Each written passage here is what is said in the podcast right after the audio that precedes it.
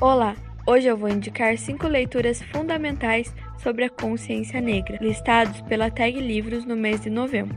Essas leituras são importantíssimas para entender esse tema tão necessário de ser discutido e estudado.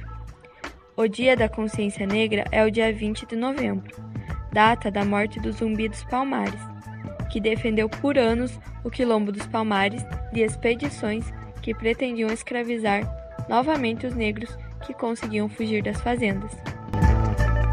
Bom, o primeiro livro é o livro intitulado Eu Sei Porque o Pássaro Canta na Gaiola. Guiados pela autora, acompanhamos sua infância e juventude de segregação racial dos Estados Unidos no século XX.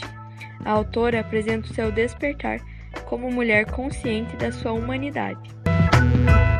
Mulheres, Raça e Classe, da autora Angela Davis, é outro título fundamental principalmente para entendermos as nuances das opressões.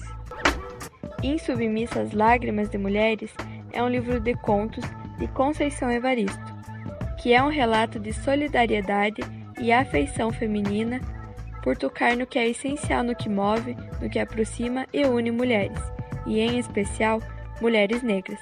O livro toca muito no ponto da sororidade negra e empatia entre mulheres. Uma narradora visita cidades em busca de histórias e encontra-se com personagens que aceitam se contar sem julgamentos prévios. Olhos d'Água, também de Conceição Evaristo, aborda sem meias palavras a violência em que a população afro-brasileira sofre. Esse livro já apareceu em questões de vestibulares de instituições de todo o país.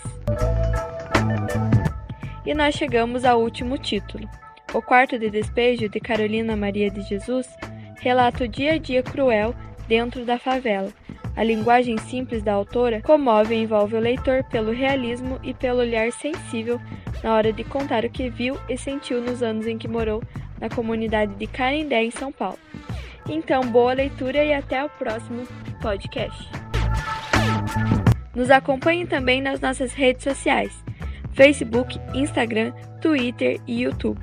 Confira também os nossos outros podcasts no Spotify. Unifavest, seja quem você quiser.